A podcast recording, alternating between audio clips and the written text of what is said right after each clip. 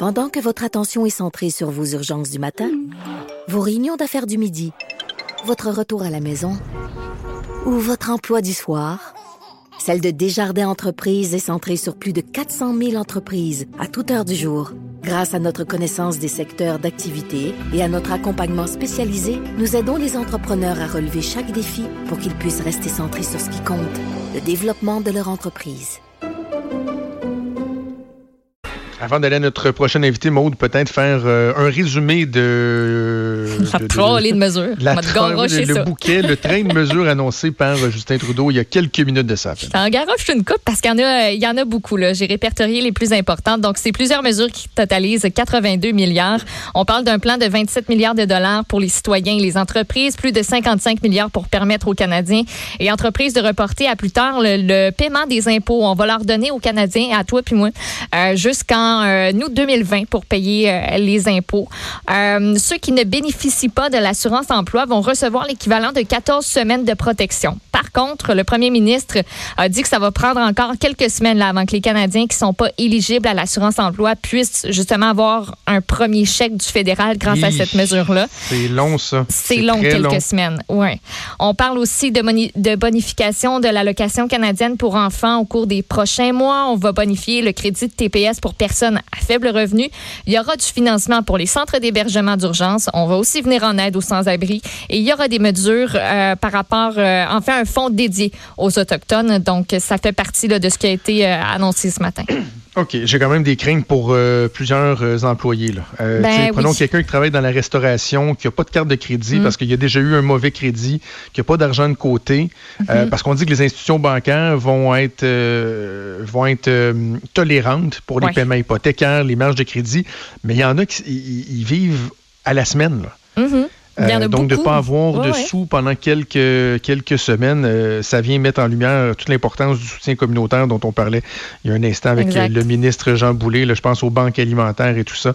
Ce sera Mm. assurément pas euh, évident. L'autre endroit où il y a beaucoup, beaucoup de questions qui demeurent en suspens, c'est tout ce qui concerne le milieu de l'éducation. On sait que l'école a été suspendue pour deux semaines, autant au niveau du primaire que du secondaire, du cégep et du niveau universitaire, mais de plus en plus, et même le premier Legault hier a évoqué qu'il y a des scénarios qui disent que ça pourrait être très, très, très long. Ce sera, que- quels seront les impacts et comment on pourra se gouverner? On va en discuter avec euh, Royer, qui est psychologue et professeur associé en adaptation scolaire au département d'études sur l'enseignement et l'apprentissage à l'Université Laval. Monsieur Royer, bonjour. Bonjour, M. Trudeau. Est-ce que vous partagez cette impression-là que euh, l'année scolaire à tous les niveaux semble être carrément en péril au moment où on se parle? Bon, en péril, le, le premier ministre mentionnait un scénario qui pourrait nous rendre jusqu'en septembre, euh, d'autres scénarios, un autre scénario jusqu'en décembre. De toute évidence, euh, écoutez, d'arrêter l'école pendant deux semaines n'aurait pas eu un grand impact, mais présentement, si on s'oriente vers, euh, vers une situation de mois, euh, ça va devenir un excellent moment pour créer, consolider ou restructurer toute notre euh, infrastructure d'enseignement à domicile. Mais dès maintenant, et à l'intérieur de ce, système-là, il va falloir prévoir quelque chose de particulier pour les jeunes qui, ont, qui sont déjà en difficulté scolaire, parce que le décalage d'un arrêt de plusieurs mois va véritablement se faire sentir de manière importante sur la réussite scolaire de ces jeunes-là. Euh, plusieurs points là-dedans. Par- par- parlons de la situation du Québec par rapport euh, aux autres euh, provinces ou à d'autres euh, pays. Je lisais ce matin, on a, vraiment l'impression qu'on a eu un retard sur notre capacité justement à faire de l'éducation à distance, que ce soit via, le web ou d'autres technologies. Est-ce que vraiment il y a un retard au Québec par rapport à, ce qui se fait ailleurs? Si je me fie sur l'avis d'un des meilleurs spécialistes qu'on a au Canada, dans- qui est titulaire de la chaire sur ces questions-là au Canada, Thierry Carcenti, de toute évidence, il, y aurait, il y a du travail à faire. On n'est pas en avance sur ce, sur ce domaine-là.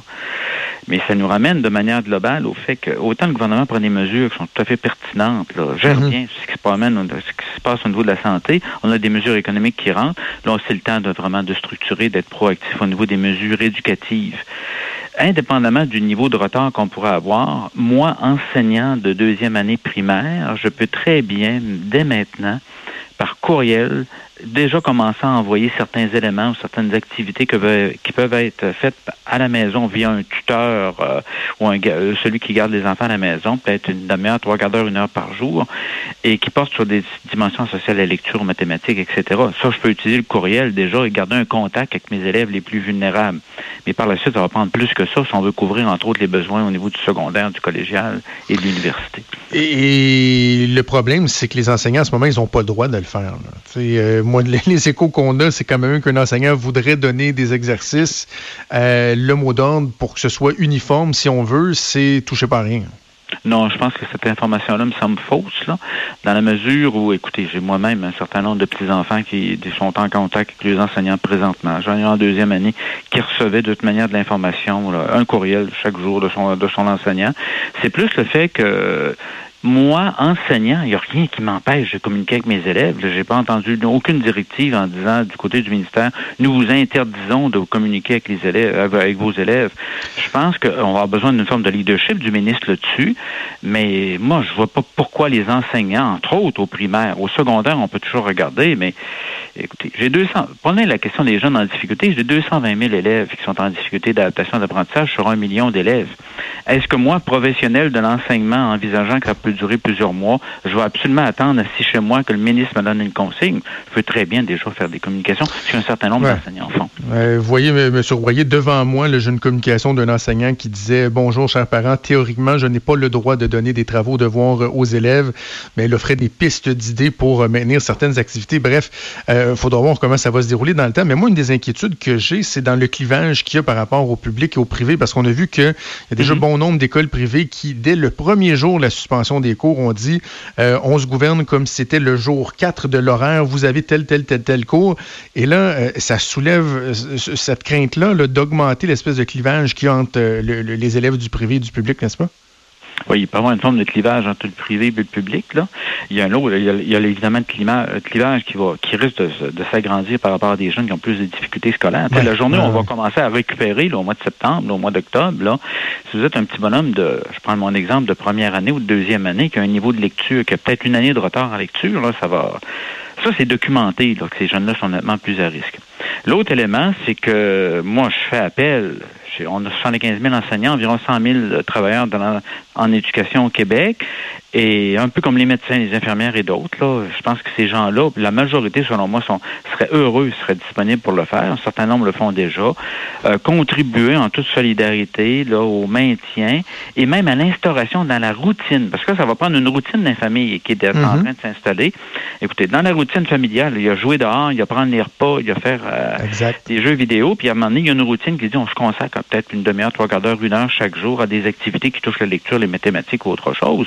Mais il n'y a rien. Écoutez, si des enseignants se disent je n'ai pas le droit de communiquer avec mes élèves pour leur suggérer des activités ou des lectures à faire durant la période, en tout cas, je n'ai pas la même interprétation d'autonomie professionnelle, on se comprend? OK, OK, on se comprend. Euh, on a vu qu'en Alberta, le mot d'ordre semble être de dire ben, on va considérer que les élèves passent leur année mhm. et on va faire du rattrapage dans euh, l'année suivante. Est-ce que, advenant un scénario là, où euh, vraiment l'année en cours serait en péril, est-ce que c'est une bonne idée? Ou comment vous, vous voyez la suite des choses?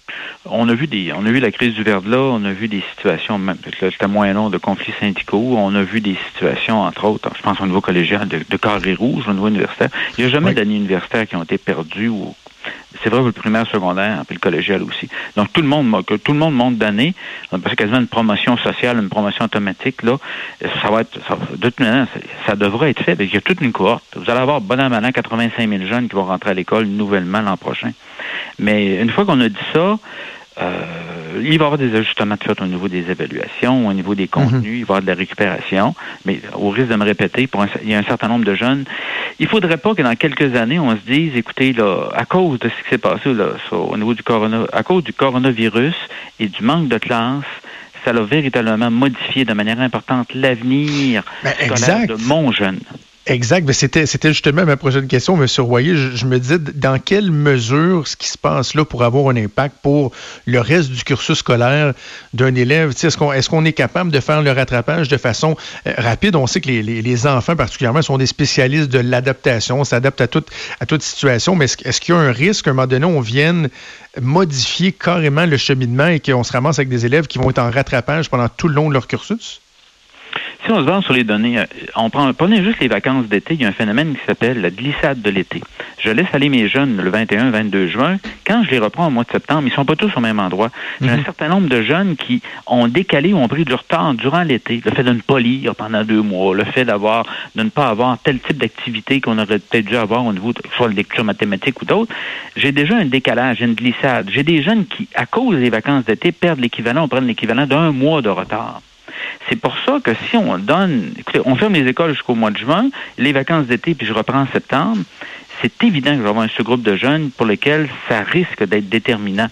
Prenez juste le jeune qui est en sixième année, qui a un retard scolaire, qui se retrouve en première secondaire l'an prochain, et pour le qui ça aurait pu faire une différence d'avoir des interventions en orthopédagogie ou en, orthophonie ou nommez-les, là, euh, d'ici euh, en 2000, dans l'année scolaire 2019-2020, c'est sûr que ça risque d'avoir un impact.